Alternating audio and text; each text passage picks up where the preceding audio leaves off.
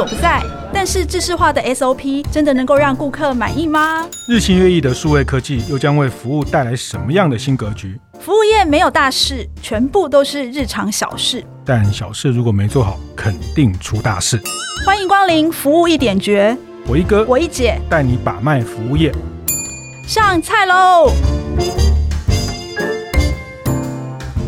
听众朋友，大家好，欢迎收听由闯天下跟大养成会共同制播的《服务一点绝》节目，我是天下杂志副总主笔王一之，我是大店长读书会创办人游子燕。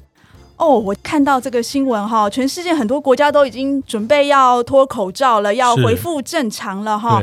但台湾现在还准备开始跟病毒共存哈。然后我记得一个月前单日确诊才一百哈，结果到现在已经六万多了，有一点点小恐怖这样。嗯，对，这个就是像他们德国啊、欧洲啊，他们现在连飞机上都可以不戴口罩了哈。民主国家就是这样。那像对岸上海、北京，他们就是还是非常非常严格的去控管这个清零的政策。嗯，我我只是觉得大家看数字，您刚讲的就是一百多例啊，到一万例啊，到六万例啊，就是其实我觉得现在数字都有点麻痹，知道吗？虽然台湾死亡率相对是低，但是其实每个死亡每个人后面都是一个家庭的悲剧哈。那呃，一个人的死亡是一个悲剧，那很多人的死亡就是变成一个数据哈。但总之，就回到我们这个服务业一点觉，我们今天是怎样？就是荷尔蒙有点失调嘛？为什么突然变得很 sad？对啊，可能是、欸、上一集上一集你讲那个服务 OMO，很多人都都分享给我哎、欸。因为其实我觉得现在服务业哦，就是每次都站在那个海啸的第一线哈。是。那他们其实就是客人不来的情况下，你要进补业绩，其实难度还蛮高的哈。嗯。所以他们都在想说，到底要怎么做？那这几天啦，我就很多人都把 OMO 那一个文章传给我，像那个就是宜兰那边有开了很多饭店的一个蔡董哈，他就传给我，他就很开心说：“哎呀。”我们早上还在讨论说，到底现在要做什么？是，是结果你们就帮我们指引了一条，哎，我们觉得可行性很高的路哈。嗯、所以呃，我们上一集谈到就是说，疫情下面服务业该怎么做哈？对。那可是呢，我们今天呢，想要跟大家来聊一聊这个疫情第三次哈卷土重来，我我们台湾的服务业在做什么？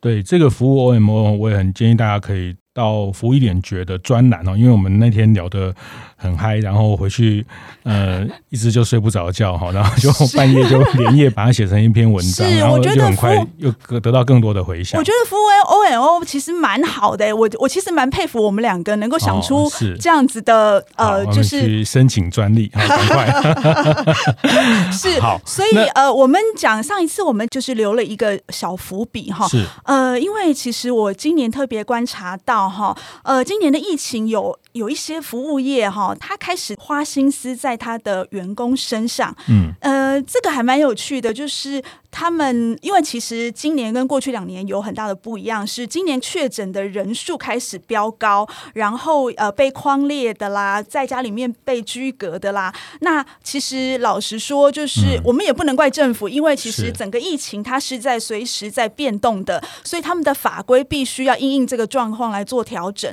那所以很多人一确诊一被居隔，就完全不知道怎么办了。那因为整个确诊人数一直在往上面飙高。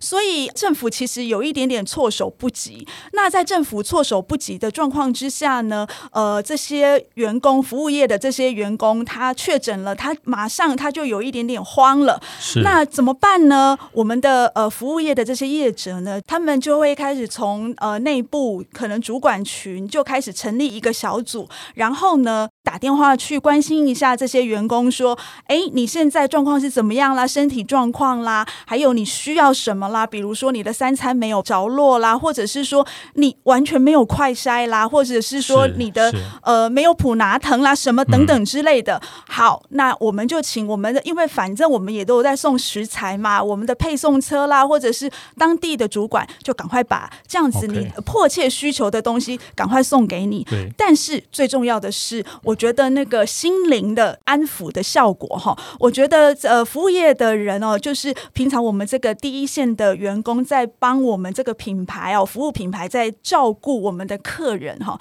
现在我们的员工出了这样子的紧急状况哈，呃，反而我们的业者会想说，嗯，现在该轮到我们来照顾员工，甚至是他们的家人。是这一集我们就是要特别讲说，在这个变动的过程呢。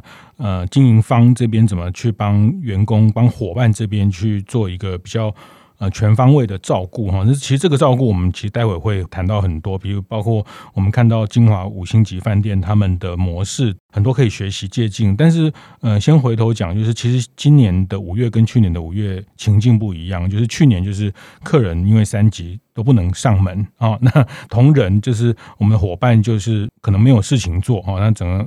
晚上开门就是一桌客人都没有，那这个是去年情境，可今年的情境是呃没有三级的管制，但是员工他可能确诊啊。那我听到几个餐厅，他们这一两礼拜还是都满，打电话去订也订不到。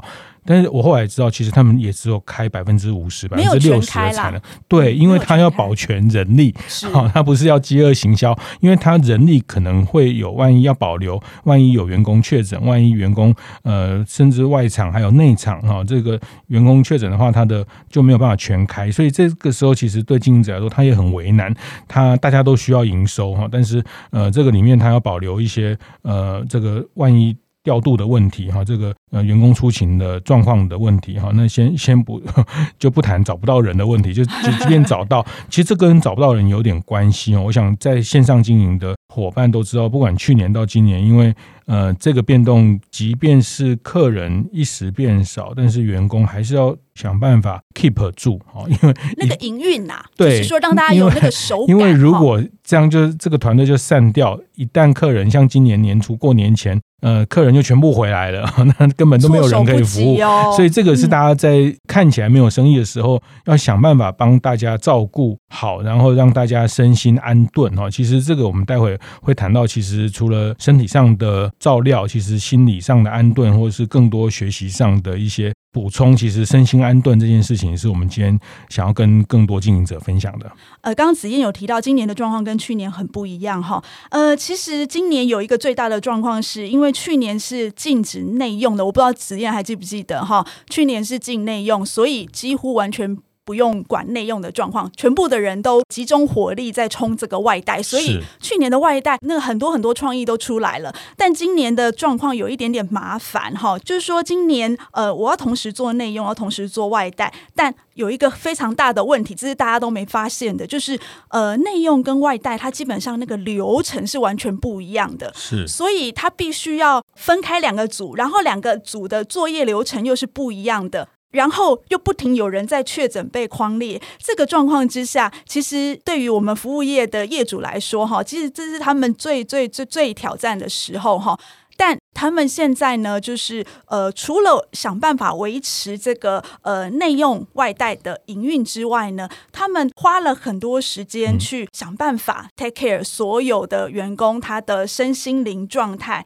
那呃，其实我觉得我们可以先来讨论一下，就是金华他们成立了一个呃十七个人的一个防疫小组的那个团队哈，五星级的金华酒店，对，嗯、五星级的金华酒店，就是最主要就是因为他们这个十七个人的这个防疫小组哈，包括有总经理啊，然后就是副总级的都在里面，但是这些虽然都是整个饭店的 leader 级的人物，但是他们完全都听他们那个安全指挥。围观的命令哈，所以我觉得就是呃这样子的一个文化，它必须要由上到下，这样下面的才会整个团结起来，然后大家去呃服从这个安全官的指挥，这样是是，所以他们特别成立了一个专案小组哈，就是去针对疫情，然后把所有同仁的身心健康每天每周去做这个非常完整的一个照顾跟监控嘛。是是，然后呃，很有趣的就是说，这一次就是我们刚刚提到，就是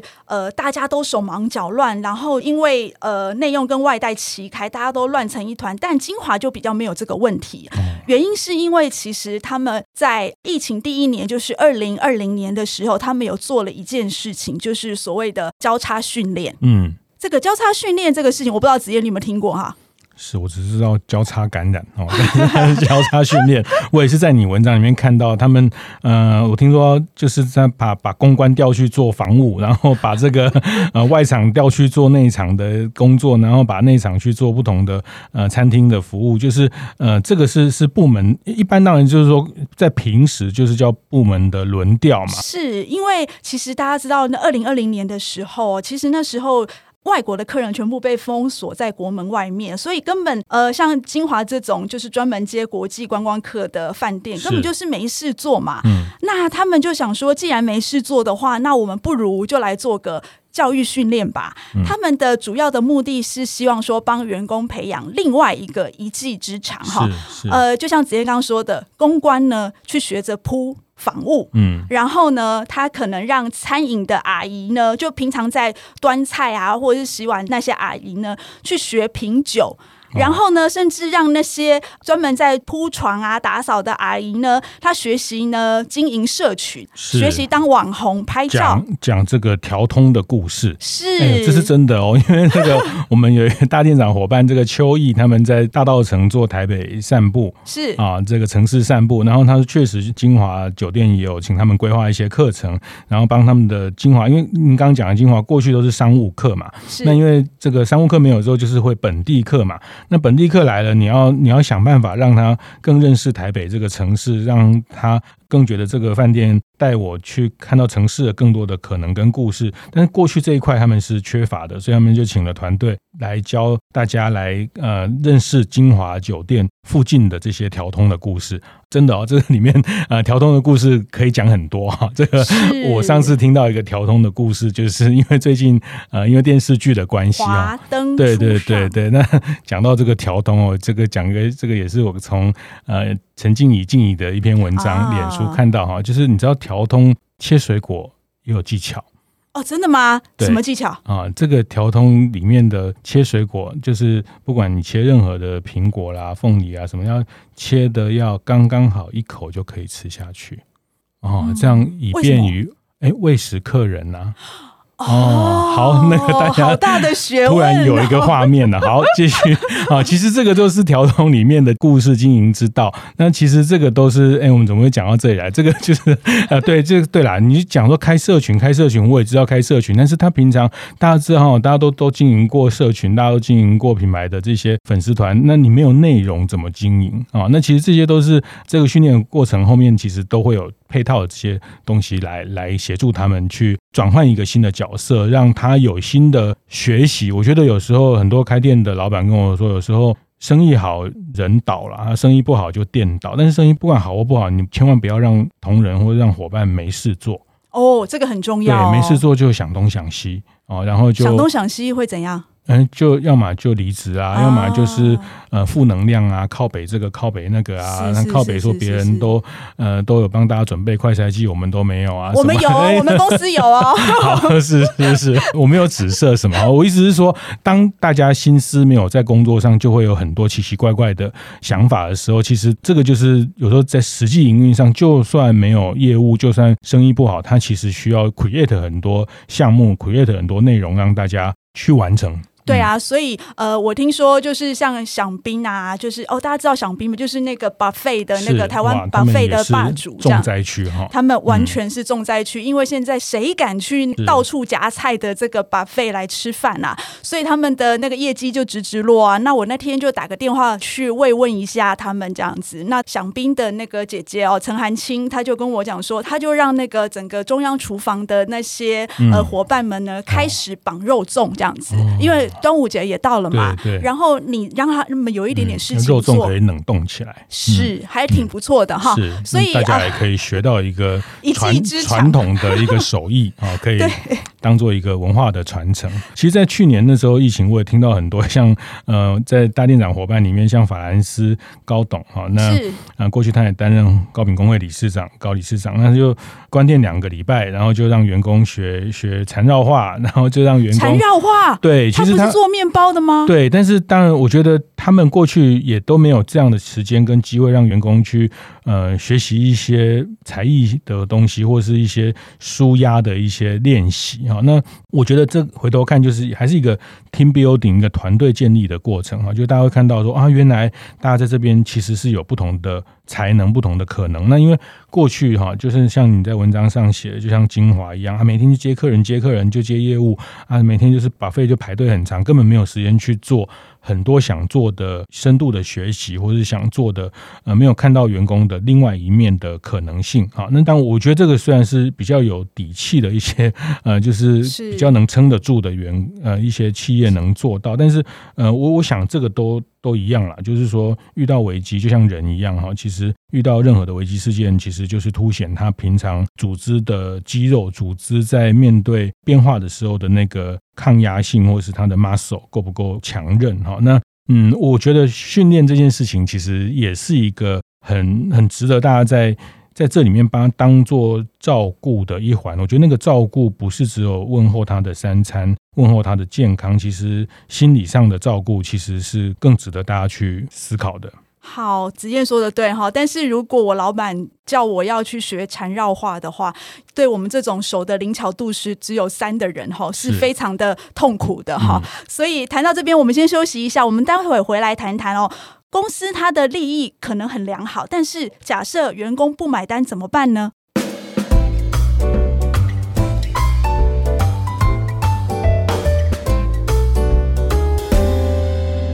欢迎回来，服务一点觉的现场哈。诶，刚刚我们讲到那个缠绕化哦，就是 这个法兰斯的高董哈，他在疫情期间哈，然后请那个老师来教员工学缠绕化。我还听过更有趣的哈，真的、就是、什么？呃，去年在三级的时候，不是也不能到店里面，那呃，不止餐厅，像发廊也不能去剪头发嘛。是啊，那设计师也没事干嘛。那有一家设计师他们就很酷啊，有一家他们就做线上发廊也可以 OMO 啊，他就在线上教大家剪刘海，他们在推出这样的课程。哦、他们说竟然接到了一家公司来团报一百多个员工。大家线上开这个 Room，开这个线上会议的视讯，然后一百多个人一起剪刘海，好酷哦！视讯呢？对，然后哎、欸，你不跟我讲，我也好想参加。其实这个哈也是法郎 OMO 的商机哦，这个在大店长晨会有一集，大家可以去听听哦。那其实因为你剪了刘海之后，从商业上来看，从法郎的角度，你剪了刘海才发现，其实家里的剪刀并不适合剪。哦，就会买剪刀。呀，那 买剪刀就会买这些，买一些有的没的配件，有的没的配件，这个也是一个生意哈。那那回头讲说，对企业来说，其实我后来理解，大家做这件事情，它呃有些部分，待会当然我们会提到，像刚讲到交叉训练，或者是更多刚性的学习，它是为了公司的生存，为了接下来的员工的技能的成长。那有一部分就是说，今天我们讲的身心安顿，有一部分可能是情绪的转移而已。好，因为在那个过程，大家。很慌乱，这个在那个过程，大家很慌乱那，不安，然后对未来也不是很确定哦。那与其在那边。呃，楚球相对，哎，对，我突然想起这个成语，然后就是啊，还有心停对气哈，对不对？哦，好厉害。对，那与其在那边呃每天愁眉苦脸，不如大家来做一些有一点意思的事情，那也不用花太多钱哦。那这个在员工这过程，其实也凝聚了某一些，哎，原来呃我们都没有一起做过这件事情，那凝聚一种共体感，然后那个共体感，那我觉得有时候共体不一定要、哦、不一定要时间呐，不要那么艰难哦。有时候找一些有有一点意思的。其实像很多我知道，其实现在很多呃，像外商的一些教育训练，他们都会转去做，比如做蛋糕，是啊，做做一些烹饪的课程，当做内部的 team building 的过程。那也也认识到大家的另外一面啊。大家知道哈，现在的世代或者是现在的工作伙伴，其实呃，身心身心都很重要。你要理解他们的兴趣，你要做出一些他们觉得哎、欸，你也很酷，你也很厉害。所以不一定能够开发出另外一种他们员工不同的潜能，也不一定啦。对。对，但是有时候，但这是其次啦，这是其次。但是有时候就会变，因为聊聊聊，因为整个团队的情绪、团队的气氛改变了，就活化了，就像人一样。有时候你就大家点子就开始出来了，是没错、啊。那比如说外送该怎么送啊？这个流程该怎么做啊？要不要写个小卡片？哎，写个小卡片，我们是不是可以再画个小的插画？因为上次我们刚好学了这个东西，哎、嗯，这个就放进来了啊。但他没有那么直接说、嗯、啊，为了我们要卡片要学，或者还要学绑气球啊，所以我才要去请老师来教你绑气球这样子。对对对，他也许没那么直接，但是他会间接的。我想这就是服务业魅力的地方，是就是可以把大家的很多的呃不同的一些特色，把它放到我们的商品或放到我们的服务里面去。哎，但子燕，你要不要去说服一下你上次采访的那个发廊的，今年再开 开一场，好不好？我我很想学，哎，就是大家一起剪刘海，其实有一种疗愈的感觉。对对。然后最后呢，大家再拍一张，就是每个人剪好的刘海的照片。对。哇，我觉得好酷哦。其实这个对设计师来说也是一个挑战，他要怎么透过视讯教别人剪？那他会跟你讲啊，怎么要看哪边啊，怎么角度啊，就是看到鼻子的地方往上怎么两指符、三指符，他。他其实从设计师的角度，他也必须发展出一套在线上可以去教学的模式啦。模式，对对对。但老实说，如果我是一个员工哈，那。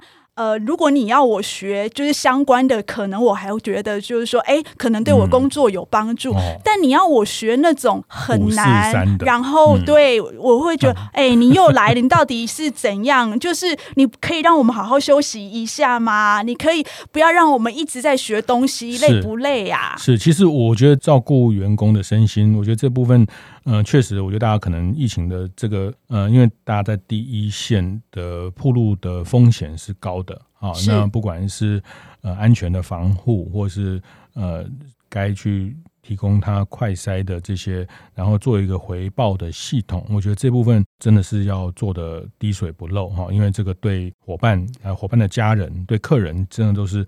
呃，也其实我觉得这个也是整个社会防疫的一个很重要的一道防线哈。那这一段的照顾之后，我觉得，当然，我觉得刚刚一直谈到就是怎么去启动那个学习的动机啦，动机，对对对。嗯、其实我觉得还是需要一点点那种呃升迁的关卡，或者是说你要有一些奖励的配合、哦欸、那，那，那像这次你在看到精华他们从去年到今年，然后做交叉训练，然后把这个。过去没有去铺过床的这些公关啊，或者是呃外场的人叫他去铺床，叫他去做这些，那你你有听到他们有有什么抗拒，或者是说企业内部他提供什么诱因让大家愿意去挑战？老实说，这个是文章里面没写到，但我我们私下有听到他们说，老实说，你要我们去做那些从来没做过的事情，其实有一点挑战哈。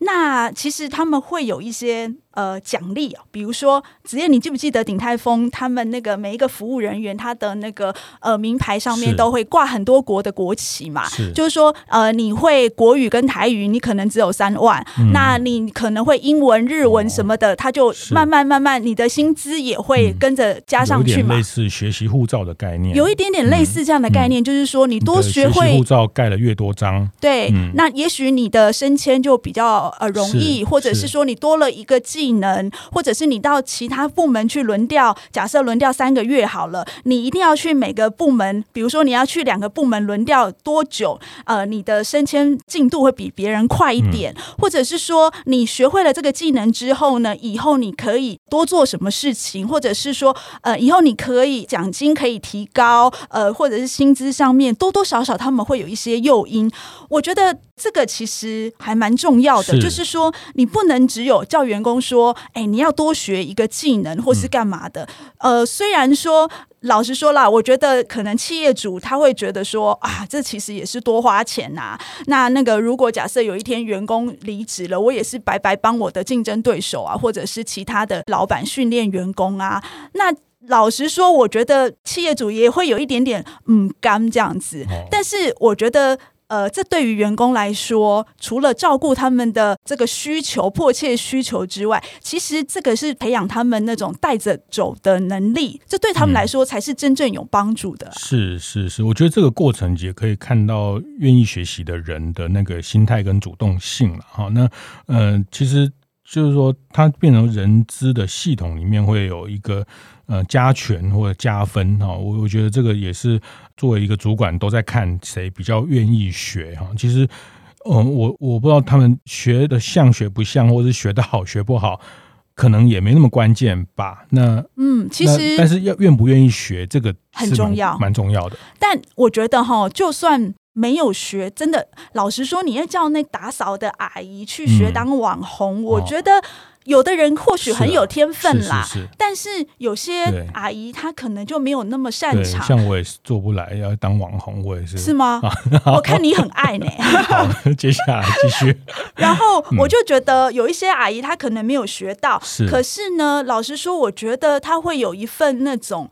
同理心是。当公关呢跟你说，哎、嗯。欸，我们明天有一个网红，他要来、嗯、呃这个哪一间那个房间，然后要拍摄什么样的画面的时候，哦、他会比较了解这个网红需要有什么样的需求，为什么要配合这些事情？对，很棒，这是同理心。同理心啊，嗯、同样的团队之间的同理心，团队之间的同理心，我觉得很重要。还有，你叫公关去做那个房屋的打扫，嗯、那以后假设呃，他们扫不干净的、啊，那房屋打扫是专业的事情。绝对扫不干净。我去呃，我以前去帝国饭店看他们那个房屋在打扫的时候，他们是一条一条一条在 check，里面总共有一两百条要 check，哪有这么容易？是是是，但是呢，以后如果假设有，比如说像《天下》杂志跟那个公关说，哎，我今天要去拍哪一个房间，嗯，那他可能就可以体会到说，房屋阿姨为什么没有办法在一点以前赶出来给他？因为客人才刚 check out，你要给他，他要需要多久的时间才能够打扫完。嗯，是，老实说，我觉得那个彼此之间各个部门之间的那种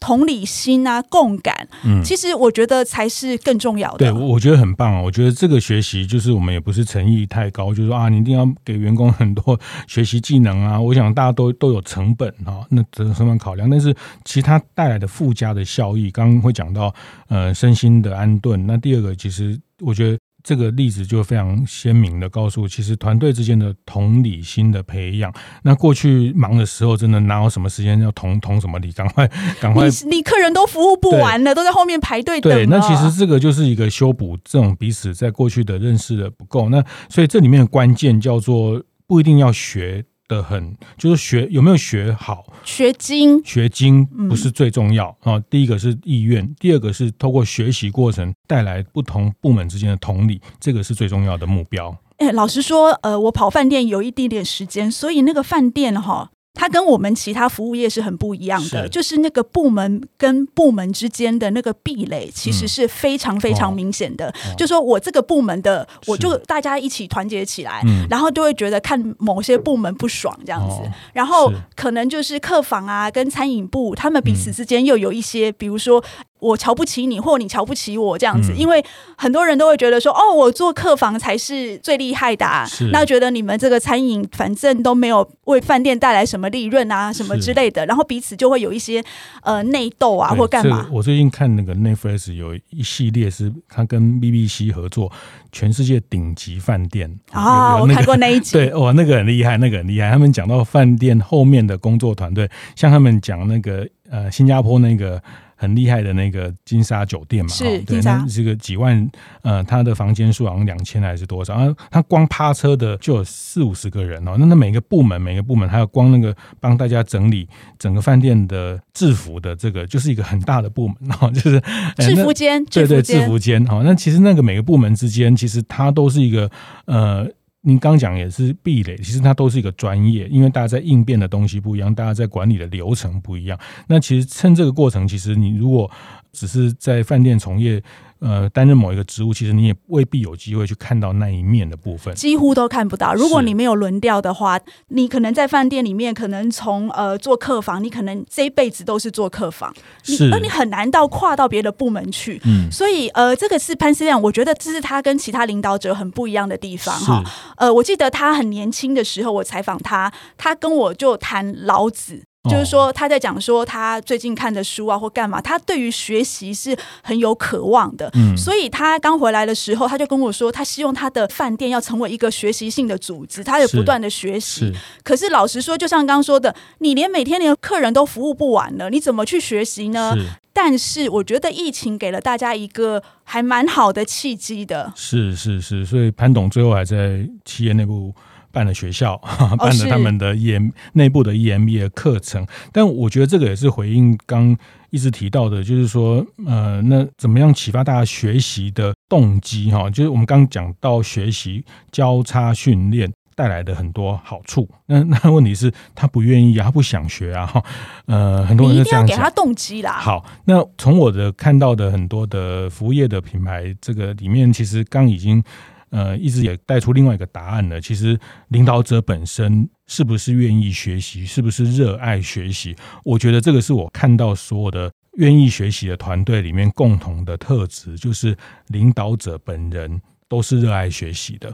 哦，那、嗯、这个很重要。对，像我们刚讲那个法兰斯高理事长，他也是吗？他已经当完工会理事长，他现在还每个礼拜请英文家教来家里教英文，因为他当了工会理事长之后，他现在做亚洲华联烘焙的呃，这个也是理事。那他发现他的国际化能力，他要跟外宾去沟通，其实所以他已经快六十岁，还请这个家教来家里教他，然后就是逼自己看这个原文呃，这个英文的电影啊，去听那个。个听力啊等等啊，我觉得那个学习的动力，我在听他女儿讲，这不是他跟我讲，他女儿跟我说啊，我爸爸现在都在学什么什么。我想哇，这个领导者本身那么有学习的热情，其实我觉得他必然他的团队也会找到类似的人，或是他也形成某一个呃，当然这个抽象讲就叫组织的文化哈。这个讲起来文化还是很抽象，但是它其实很具体，就是大家有类似这样的一种一种共同的价值哈。那如果你会问我说啊，为什么别人的公司的员工都愿意学习，